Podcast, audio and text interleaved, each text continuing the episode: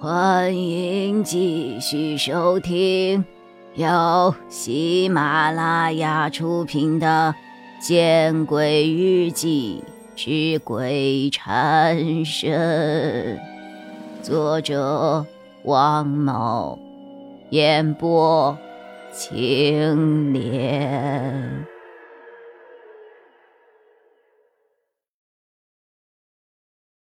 烟。不知不觉抽了五支了，金吉明终于做了一个决定：自己的靠山倒了，自己的几个部下也相继被调查了。最近又经常有传言说自己已经被盯上了。此时此刻是别无选择了，要不也去米国。金吉明能够坐上如今的位置。他的嗅觉是十分灵敏的，他早就断定过这一任的领导班子不是那么好糊弄的，所以他早就给自己一家人办了米国的身份证和签证。即使他根本不想把妻子带上，但毕竟人家和他同甘共苦了那么久，这么抛弃，还是觉得有些于心不忍。兴许。现在出逃，时间上还是来得及的。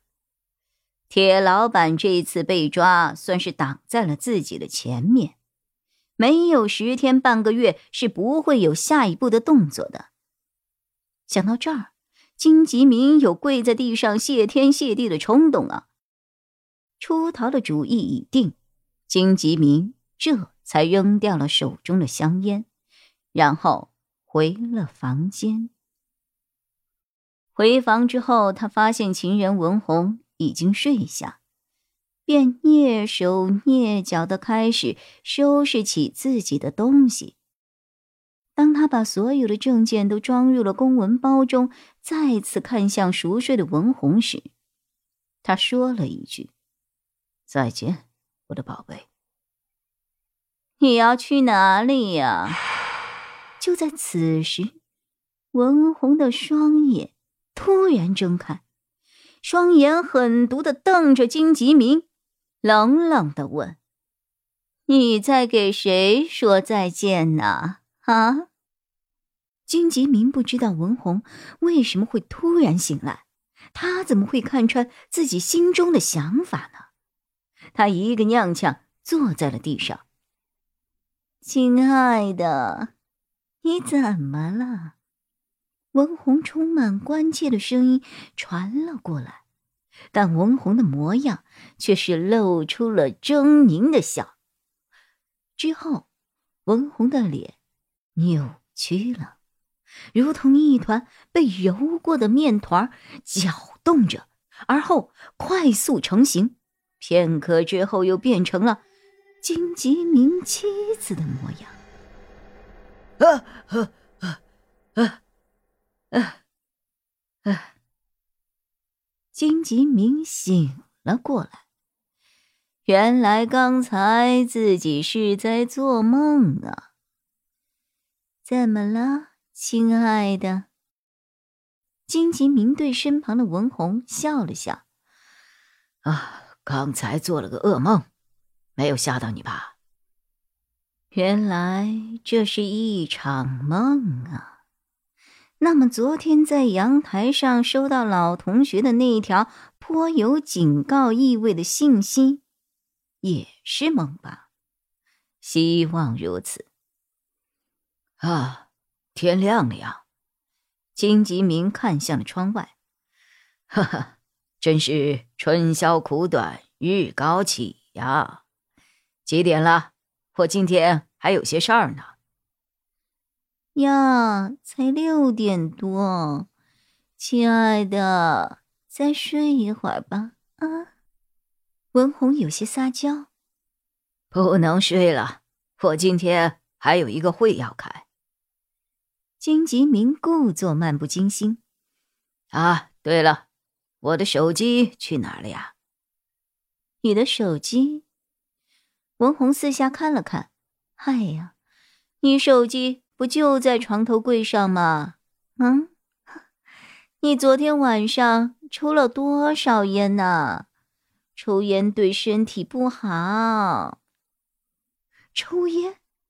金吉明听到这话，一种不祥感油然而生。他大步走到床头柜前，拿起手机，点开信息查看。下一刻，他面色苍白，浑身的力气仿佛被抽干了一般，因为他与那个老同学的短信就真实的摆在眼前。这么说，昨天晚上不是梦了，但是自己为什么又会躺在床上了？亲爱的，你怎么了呀？别吓我！啊，没事儿，你先休息吧。我有事，先出去一趟。说完之后，金吉明拿起床头柜旁昨天自己在梦中收拾好的背包，转身出了这个秘密豪宅。他开车回到了自己的家，这是一个八十年代修建的小区。他在路上就想好了，还是决定把他的妻子牺牲掉。他知道。妻子的性格，如果自己要带他去美国，他一定也要把他的父母给带上，而他的父母又没有护照之类的证件，如果现在马上办理，一定会引起反贪人员的警觉的。自己做的那些事，妻子并不知情，想必也不会受到法律的制裁。终究，这是与他结婚多年的糟糠之妻呀。多少是有些感情的，所以他决定给妻子留一张银行卡，然后骗他说儿子在美国出了点事儿，需要他去处理。心想，既然事情已经到了眼下的局面，想要不被国家发现已经是不可能的了。即使调查组之后没收财产，那现在能够多用一些，算是一些吧。本集播讲完毕，你关注了吗？还没有？那，你转头看看身后。